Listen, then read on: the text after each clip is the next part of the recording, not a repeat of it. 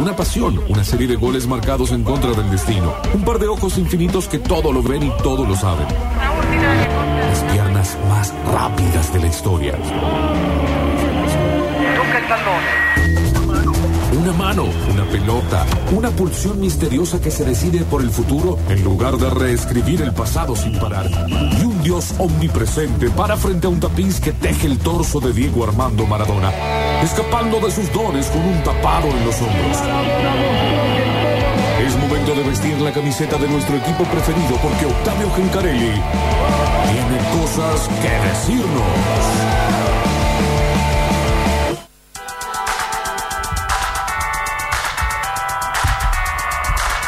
Bueno, momento de hablar de fútbol porque fue el domingo del clásico y seguramente todavía se está hablando. Qué bueno que estuvo, ¿no? Eh, de hecho, en los cortes de este programa se ha hablado.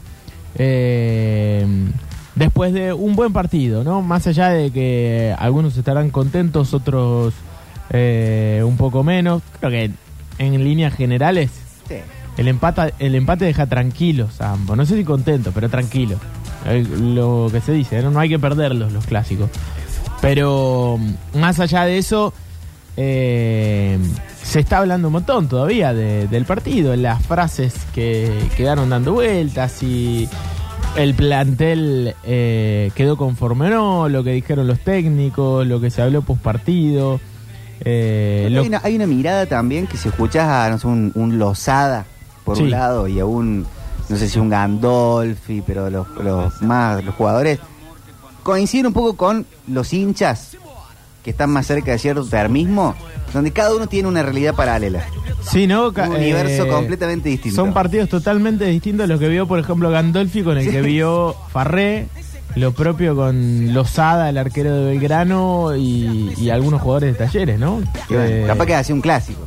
Así es, es muy difícil ponerse de acuerdo y es cierto que se permite un poquito más el, el termo en la cabeza. Creo que todos...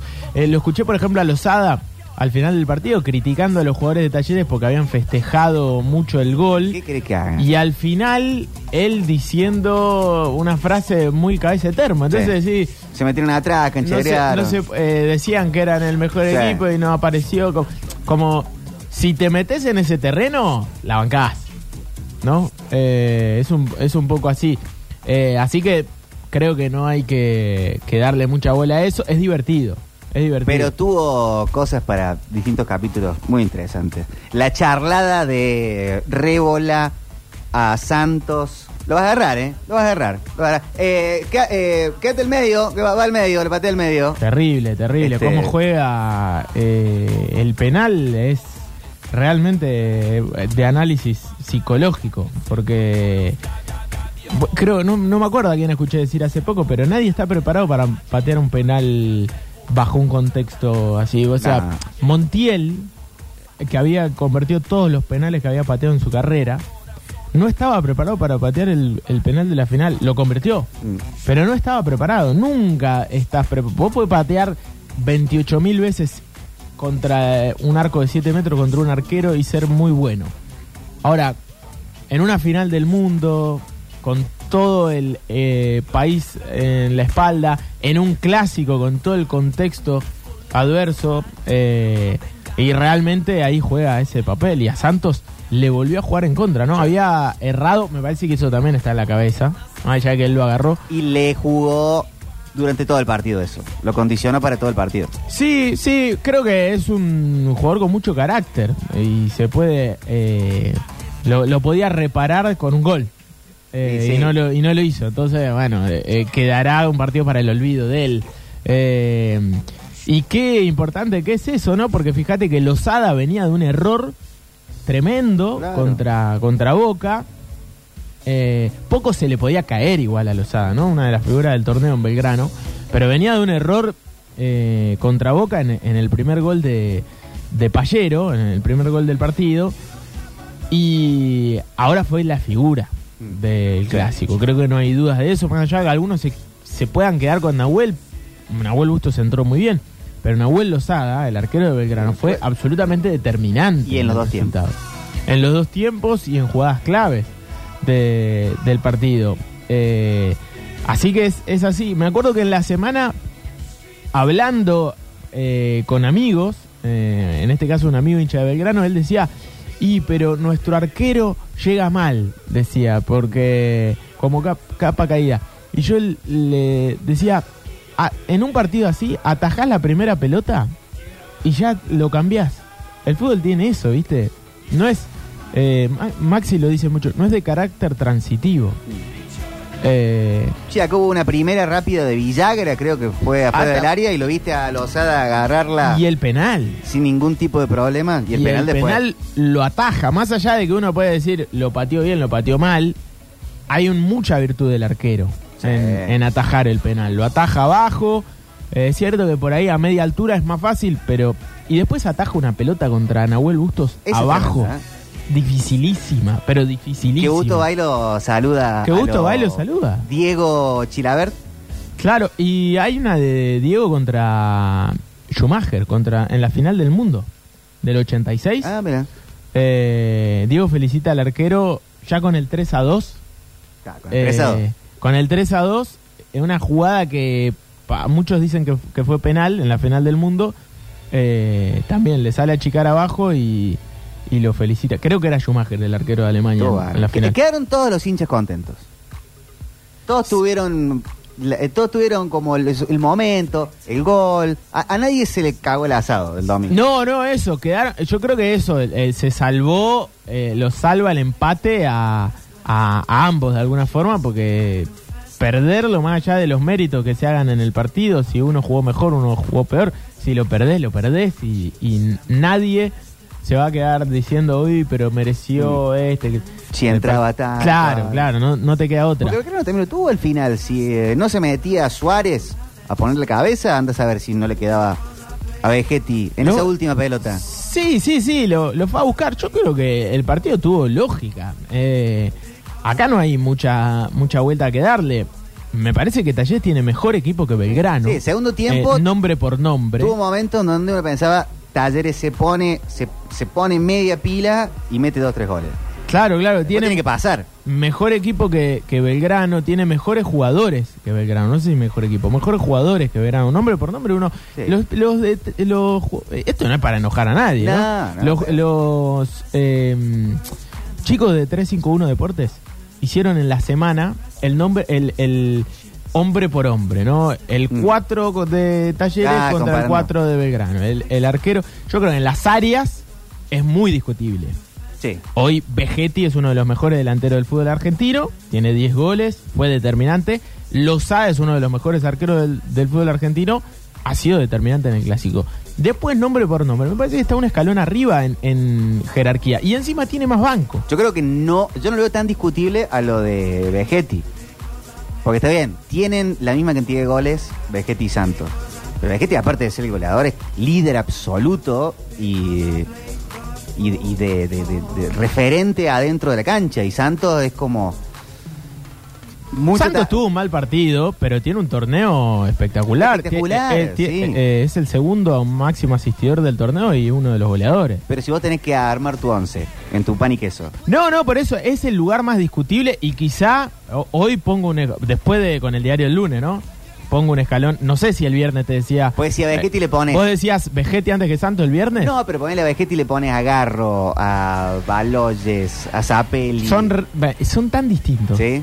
Son, tan, son delanteros tan distintos. Eh, sin duda, lo de, lo de Vegetti es eh, absolutamente determinante y es el líder Como que saca agua de la piedra, Vegetti. de, de Belgrano, aparece en los momentos determinantes, ahora apareció en el clásico, eh, realmente es, es muy bueno, pero, pero bueno, después, después vi un partido lógico, porque el- lo decíamos, Belgrano llevó el partido donde lo tenía que llevar, tuvo el momento cumbre del partido en el penal que le ataja Lozada a Santos, porque ahí hubiese sido, realmente yo creo que hubiese sido muy difícil por el contexto, por la presión que es ser local y tener que ir a buscarlo, contra un equipo que realmente juega bien, que tiene una intensidad eh, muy alta.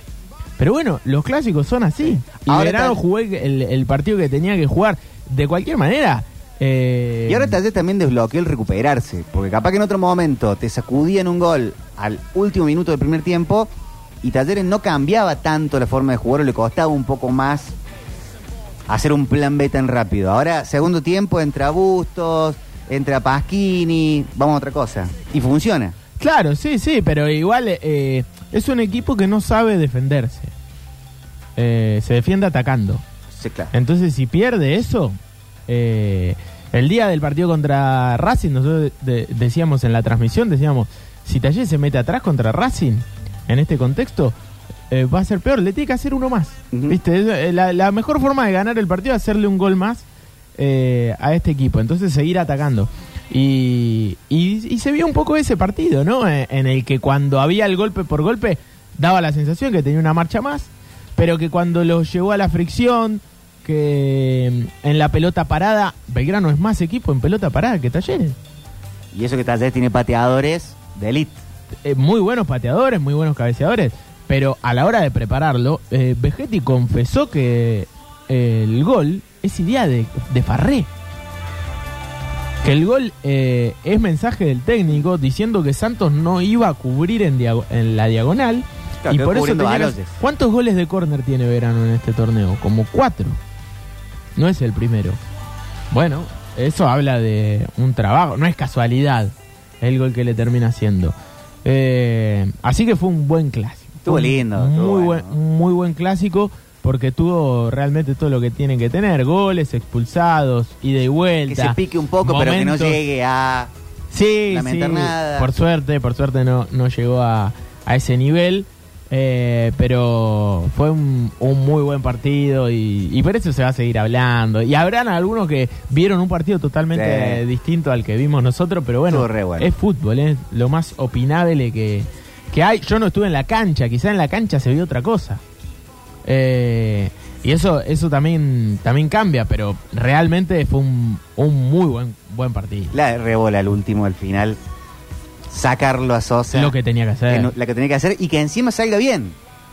Claro, sale bien, o sea, te- termina expulsado, pero claro, sí, no, no es gol, No fue gol. no es gol. Y lo desacomoda arriba en velocidad que, que, que uno dice, ¿por qué se deja caer? No, pero no había chance de seguir a esa velocidad. Vuela el y en ese momento del partido. Sí. eh, Digo, después Sí, de sí, jugar sí, sí, tenés que. Ya está, eh, casi dos horas. ya está. Eh, que- y, y qué ingreso de Nahuel Bustos, ¿no? Uh. Que es un jugador que realmente. Eso es jerarquía también, no, no solamente hacer goles lindos, eh, sino en estos partidos. Y vuelve a demostrar que es un, un jugador muy, muy interesante, muy determinante. Solamente el gran momento de Santos, hay que sacar este partido, lo pone por, por de suplente. Pero si no, es un jugador que en cualquier equipo es titular. Sí, y un gran momento de la delantera de Talleres en general. Porque para poner, para no poder ponerlo gusto, también tenés que tener un Baloyes que Sí, determinante, un Sosa el- que es el- determinante. El planteo táctico te hace jugar con extremos. Sí. No va a resignar esa idea. Me parece que sería eh, eh, descabellado. O en esta que tenías que ir all attack, sacas a un 5 y pones a gusto. Claro, sacás a Ortegoza, lo dejás a Garro de interior. Que lo hizo contra San Lorenzo, me parece. Sí, contra San Lorenzo eh, hizo ese mismo planteo. Con Bustos y con Garro de, de volante interior. Y no, no de media punta. Bustos media punta o jugando a eso, pero llegando al área. Sí. un jugador que siente el gol, justo, ¿no? Que siempre termina eh, con un remate o con la insinuación de que va a concretar. No, no sabe hacer otra cosa. Realmente es muy, es muy bueno. Fue una buena fecha porque además de eso tuvo algunos partidos interesantes. River le ganó en el Monumental 2 a 1 a Platense. El partido que no se jugó entre Racing y Vélez, ¿no? Eh, uno de los partidos eh, tristes, podríamos decir, del fin de semana por eh, fallecimiento en ese caso. Argentinos perdió frente a Boca en el Diego Armando Maradona 1 a 0, gol de Merentiel sobre el final. Todo esto fue el viernes, pasa, parece que pasó mucho tiempo. Y la derrota de Instituto, hay que decir, ¿no? Eh, perdió bien 2 a 0 frente a San Lorenzo. San Lorenzo hizo dos goles de penal, pero me parece que, salvo el primero que es un poco más discutible, me parece bien cobrado en, en Sí, líneas sí. generales y que Instituto no se debiera agarrar de, o no se debería agarrar de esto para justificar eh, una derrota No, no, bien cobrado. Un poco de mala suerte, sí. porque el primero decís Y los dos, Carranza, salvo que esté completamente equivocado, no tiene un historial de salir a corto. No es esa. No, no, no, pero yo no, no sé si habrá tenido la intención de lastimarlo, pero tiene la intención de rozarlo. O sea, es. No es natural el movimiento, me parece. No es natural. Y, y quizás producto de la impotencia. ¿Y el O sea, primero uno da no- no tanto? y el primero es, es mucho más discutible. El primero es mucho más discutible, un pero empujón de atrás. convengamos que estos penales se cobran eh, en el fútbol argentino. Y a, a lo que voy, puede para algunos no parecerle penal. Eh, creo que en la transmisión a mí me quedaban muchas dudas de si fue o no, o no fue penal. El tema es que si vos sabés medio que te lo cobran, estás jugando eh, de visitante, que hay bar y dejás el codo a, Sí. a la altura de la nuca, eh, sabés que, que podés perder. De hecho, no hubo tanto reclamo por parte de... Te lo pueden revisar y decir que no, y a nadie lo va a extrañar. No, y tampoco. encima el, el árbitro se tomó el tiempo de ir a revisarlo de vuelta y corroborar que su decisión estaba bien, o sea que a su, a su interpretación entendió que, que era penal. Insisto, es súper discutible, más allá de si fueron o no, no fueron penales. El segundo es clarísimo. Eh, Sí. El primero, Instituto jugó mal. Instituto no le pateó al arco. Pero la comparación de Car capaz que es más cuestión de, más cosa de redes, la comparación Carranza César, No, uno es un pero- demente y el otro Pero- es pero un- solamente porque, gran una jugada- buen porque es una tipo. jugada parecida a la de Carranza con Palacio y no es para nada similar la violencia de una y otra, ¿no? Aparte- la, la de Carranza es, es abajo, a la, re- la de Palacio, la de César contra Palacio le dejó el, el botín en la cara, no, no. No, no, y Carranza no, no, no es sorprende, qui- quizá producto de la impotencia, Mm. de que no están saliendo las cosas y, y es un segundo que haces eso, de una imprudencia Sí. y Dice que el perro siempre hace eso Carranza, sale de manera automática, no creo que haya sido queriendo. Por eso, por Ah. eso, no, no, no creo que haya sido con intención de, de lastimar. Sí con la, la imprudencia de salir así, Sí. ¿no? Que, que después se termina notando. Eh, pero bueno, fue un poco de lo que dejó esta fecha 17 del fútbol argentino Octa pregunta, estos partidos, sí. en el sprint final, si es que se puede llamar sprint final de los partidos que restan del campeonato, Sí, quedan 10 fechas, ¿no? 10 fechas. O ¿Puede nueve. el hincha de talleres pensar, ha pasado la parte más complicada y no tanto el de San Lorenzo o el propio hincha de River? Y eh, debe, debe hacerlo, me parece. Porque bajarse de la pelea del campeonato sería un error. Ahora, convencerse de que mm, va a pelear el campeonato hasta el final es muy difícil, ¿no? Sabiendo, sabiendo que es difícil. Debe, debe pensarlo, debe creer. Yo creo que el e- es un equipo que demostró que le puede ganar a cualquiera. San Lorenzo tiene El a tema es que tiene que demostrarlo no futbolísticamente en méritos, sino en resultados. Ha sido superior a casi todos sus rivales, salvo estudiantes Sí. y, e independiente. Yo he visto un taller superior a la gran mayoría de los equipos y con 20-25 minutos donde demostró, lo demostró en algún tramo del partido. Y los partidos que pasaron en esta seguidilla de talleres, Central, River, Belgrano, Sí, Racing. Bueno, Racing venía mal, pero no deja de ser Racing de visitante. San Lorenzo tiene a River, a Belgrano, todavía Estudiantes, Sí, sí, eh, eh, realmente los partidos que le quedan a San Lorenzo Central son difíciles. en Rosario. Sí, bueno, pero San Lorenzo es un equipo que, eh, más allá de eso, se mantuvo arriba. Sí. Serio, Y encima puntos. ahora Bomber empezó a hacer gol. Saca puntos, saca puntos y gana los partidos eh, de esa manera, como que no tiene muchas otras eh, otros argumentos. Y los que tiene son muy valederos y el otro día lo, lo volvió a demostrar contra Instituto. No es vistoso. No. Si uno quiere ver un partido de fútbol vistoso, no ponga los partidos de San Lorenzo. Ahora, que gana, que es difícil hacerle goles, es difícil hacerle goles. Que termina ganando siempre casi por la mínima. Lo como, como Belgrano en, en la B Nacional, ¿se acuerdan? Mm. Que decíamos, ¿no es vistoso? Sí, pero podemos decir que pero ju- juega Sí, mal. hace no, si gana todos los partidos. No puede Claro. jugar mal un equipo que, que gana casi todos los partidos. Se mantuvo 37 fechas puntero. No, bueno, San Lorenzo es un equipo que a, la, a las luces del campeonato no le podemos dar muchos partidos a San Lorenzo. Talleres, River llenan los ojos. Mm. Ahora, está ahí arriba. Ya se jugaron 17 fechas. A River no le sobró mucho con Platense. Jerarquía le sobra. Ah, eso sí, bueno. Eso sí. Le sobra jerarquía y terminó resolviendo partidos. El partido que le gana a Newell de visitante. Es, Eh, el partido que gana contra Boca en el Superclásico.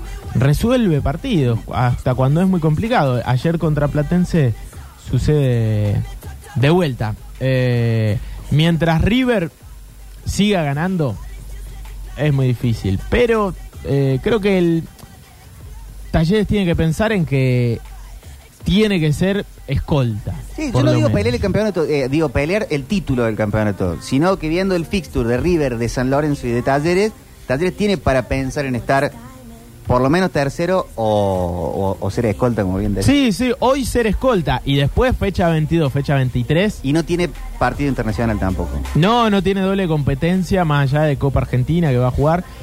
Fecha 22, 23. Eh, ahí sí tenés que pensar en la posibilidad de, de, de título. Si es que te dan los A números. ver cómo estamos. Claro, y dependiendo de que River haya perdido algunos puntos y que Talleres haya sumado, así de simple.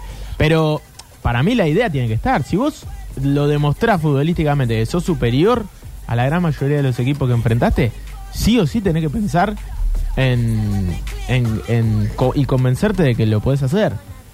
Eh, sería lo más sano eh, para el hincha de Talleres, lo propio para Belgrano. Seguir sosteniéndose eh, arriba, como lo hizo en muchos de los partidos. Urgente, urgente para Belgrano un, un banco de suplente. Urgente.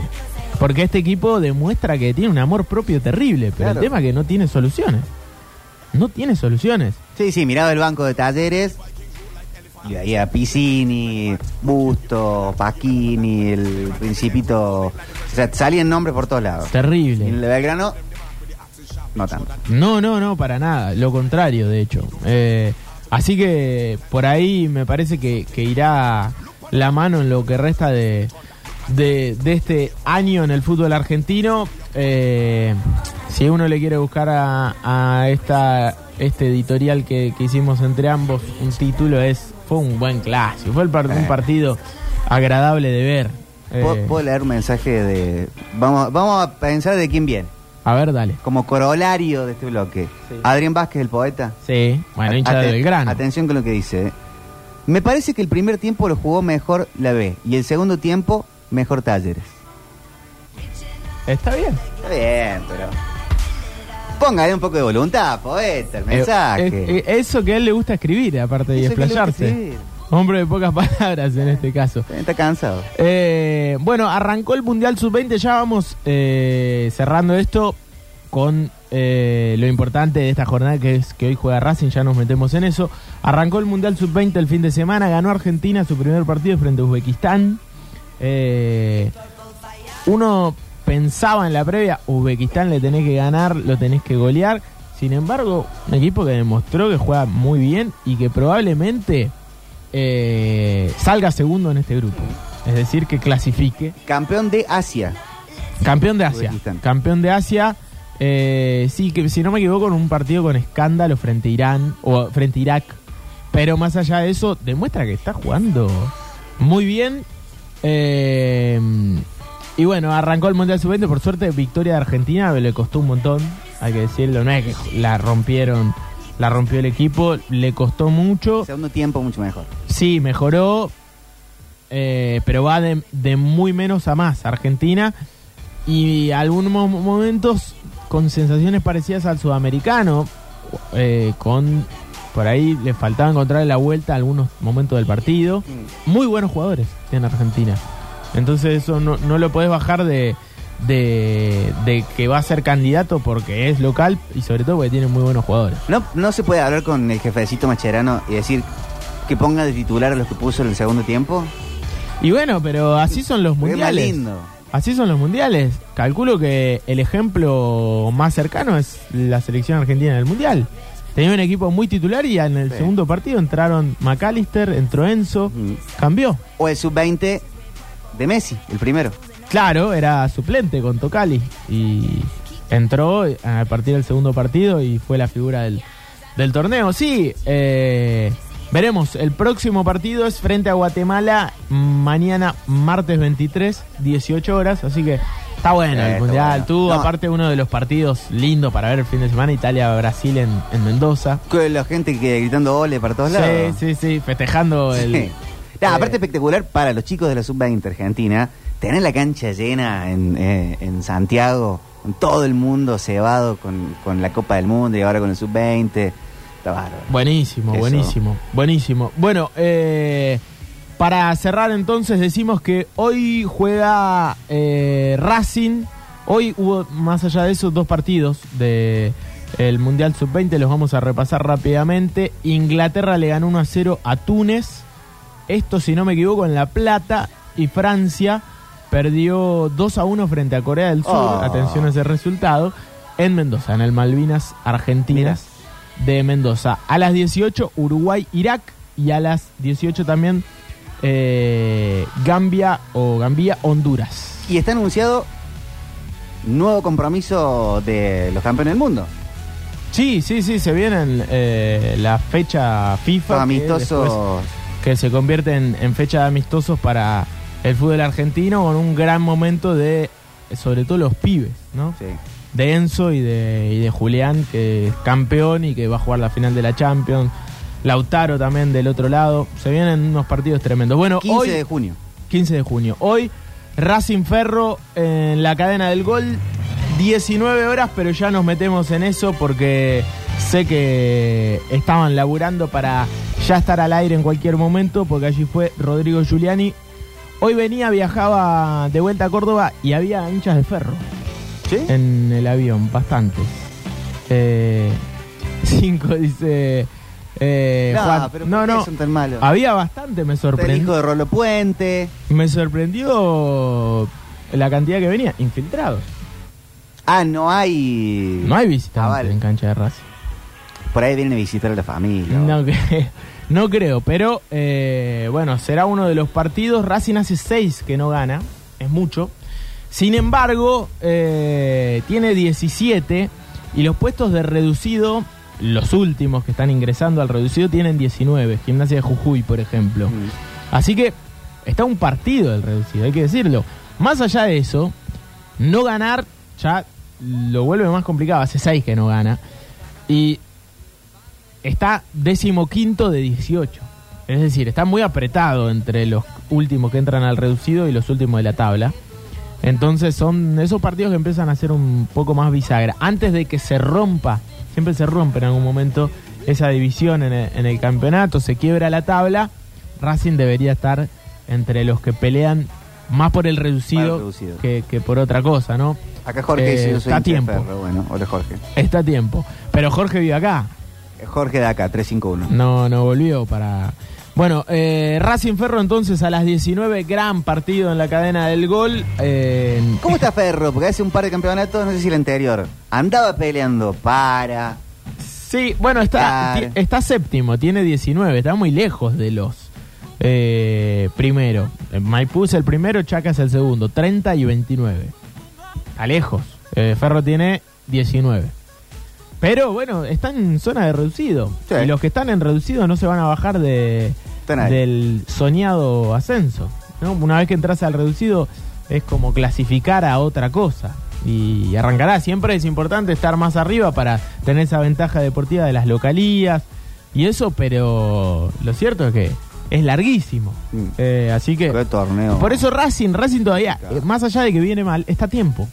Esa sensación, ¿no? De, de- de enderezarse y, y volver a ser eh, un equipo, sobre todo de local, que no pierda puntos, como fue a lo largo de los últimos dos años.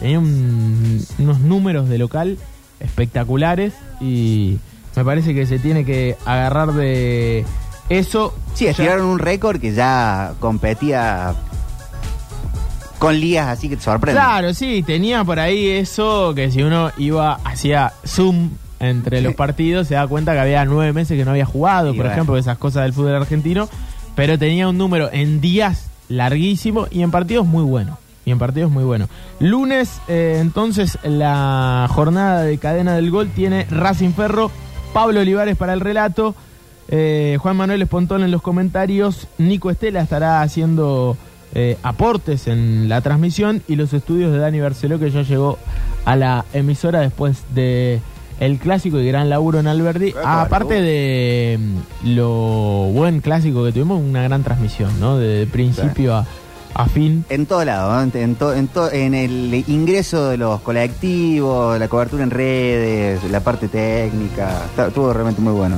¿no? Muy, muy, pero muy bueno. Ahora sí cerramos este bloque de fútbol. No sé si estamos en condiciones de tocar con eh, Nueva Italia o si pegarnos derecho, si todavía falta, porque si no le hacemos el aguante. Pero imagino que eh, ya estará. Luz Todo Verde, listo. dicen acá. Está, están conectados los chicos de Nueva Italia. Nos estarán escuchando en este momento que está Pablo Olivares con todo listo desde Nueva Italia. ¿Nos escuchan, muchachos? Sí, yo siempre los escucho. ¿eh? Qué sonido. tarde, escucho al Beto, escucho el Basta Chicos que, que está más temprano, escucho aire de, de todos, ¿eh? como siempre, al mediodía y después obviamente me, prendo en la siesta metropolitana, como lo hace Daniel el taxista que me trajo recién, a quien le mando un abrazo. Así que todos prendidos a la radio. Yo estoy siempre, cuando ustedes lo dispongan. ¿Cómo andan? ¿Bien? Bien, compañero, bien. Acá Pablo Durio te quiere saludar. Que siempre, Gran amigo, ¿eh? que siempre se acuerda de vos. Hablando de siempre Pablos, me- Está Pablo Beatiol también escuchando. Me- También. Lleno de Pablo está. ¿Qué, qué gol fue el arranque? Ay, escucho toda la programación. Nadie te pide tanto. Olivares. ¿En qué momento labura aparte? Si está todo el día Claro. escuchando la radio. Y eso que labura. Sí, siempre estoy, siempre estoy. Quédense Eh, tranquilos. Bueno, ya hay gente en la cancha, no, todavía no. No, eh, a ver, dos personas aquí debajo de la cabina acomodándose. Eh, falta una familia que llegó con una banderita. Lo que sí, pintaba que se está levantando un vientito, así que el que va a venir a la cancha, que traiga un abrigo de más. Ya llegó Ferro, está Racing, están nuestros compañeros trabajando en las zonas bajas ya eh, para tener el material. Vamos a tener para aquellos hinchas del fútbol en general. Eh, breve reseña de lo que ha dejado el clásico, de lo que fue instituto, así que que los hinchas también del fútbol de Córdoba se queden prendidos. Eh, pero ya está el operativo desplegado, el operativo radial a cargo del gran Rodrigo Giuliani en la puesta y el control central, así que nosotros preparados, listos para lo que será un gran partido, el atardecer, el verde césped, el albiceleste que tiene el Miguel Sancho y por supuesto un partido con historia. ¿Eh? Que te gustan los datitos, ya se cumplió el año más de, del PRODE. Claro. Racing Ferro, Aquel partido tremendo que. hace ya treinta y pico de años, ¿no? Sí, sí, sí. Bueno, hay 23. hasta documental. Y no me acuerdo qué año fue. Sí, 82, 83, por ahí, ¿no? Sí, eh, me está fallando la memoria, O pero... un poco después. Bueno, lo, lo cierto es que fue un partido eh, tremendo que significaba mucho más que eso para el plantel de 39 años hace, Racing. 39 años, saquemos la cuenta para atrás. del 84. 84. 84. 6 de mayo. Eh, claro, sí, ganó Racing 2 a 1. Eh, 6 de mayo de- del 84. Sí, un enfrentamiento histórico, pues se, se jugaron mucho, ¿no? Eh, Racing y Ferro. Eh, por acá andaba el, el historial dando vueltas. Ah, eh, viajé esta mañana, Pablo. Sí, lo escuchaba. Y mucho hincha de ferro en el avión. Me sorprendió. Así que, ah, obviamente, evitar que se esté hablando de esto, pero bueno, Eh, entiendo que va yo- a haber A ver, conociendo, alguna vez me tocó cubrir Ferro, me parece que fue por Copa en La Rioja.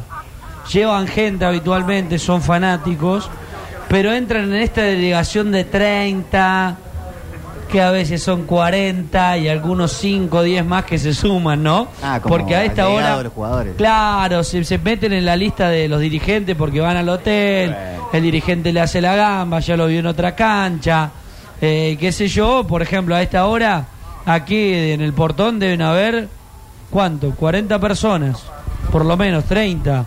Vinieron en una traffic, se quisieron meter dos autos detrás de la traffic, le dijeron estacionen afuera, pero métanse con la delegación. Yo creo que tiene que ver con esta delegación que viene siempre. Claro, bueno, Y- no, yo no sabía que venían 40 personas en una delegación. Y lo que pasa que es 10. Pero es que- Depende del Con- equipo que viene. monárquica. Do- dos planteles más. Sí. Bueno, pero no, no, está bien. La- claro, si, si tienen un lugar designado no va a pasar nada. Sí, no Buenísimo. pasa nada, Ah, no bueno, pasa bueno, nada. bueno, buenísimo, buenísimo. Y bueno, habitualmente la tribuna visitante, ¿no? Ese reconcito, ya lo tengo spotón aquí. Claro, a- Claro. al En el costado rincón de la derecha. platea de, de periodistas. Claro, que da las vías, eh, al lado de la platea, digamos, está la prensa que lo divide, y del otro lado le hacen ese pulmón y ese pedacito para los hinchas, así que ve, ese puñado minúsculo va a estar acá, pero tendrá que enfrentar, verse Sí. con las 8.000 que tendremos hoy. Sí, fácilmente. ¿Te acuerdas? Con el partido con Chacarito hubo algún disturbio, algún duelo verbal, sobre todo porque de ese lado está la popular, eh, sobre la pileta, está la barra. Entonces generalmente hay algún duelo verbal. eh, Pero que- estamos pero no pasa como hinchas y por eso hoy no va a pasar nada, muchachos. Esperemos que, tranquilos, no, ¿eh? esperemos que no. Bueno, entonces nos quedamos más tranquilos porque, bueno, a mí me sorprendió la cantidad que, que había llegando a la ciudad. De hecho, en un momento se- casi se ponen a cantar en el, en el avión. Pintaban de verde. ¿Qué cantaban? Claro. Con una rubia en el... Bueno. No, no, canciones ferro. Ah, bueno, bueno. no entendí. Eh, bueno, muchachos, los escuchamos bárbaro, así Dale. que les dejamos el, el aire. Bueno, Aire de la listo. radio. Cortina mediante, ustedes cierren, despídanse. Es un placer estar en contacto con ustedes. Aquí Racing Ferro, el plato del lunes por la tarde. A continuación, la cadena del gol. Dejamos el lugar eh, listo y preparado ya mismo para la transmisión y volvemos mañana. Volvemos mañana. A las 3 de la tarde. Toma Metrópolis. De Muchas a un gracias. gatito por persona. Steel Wheels, una canción tarantinesca y volvemos con la transmisión de la cadena del gol. Todo listo desde Nueva Italia. Hasta mañana.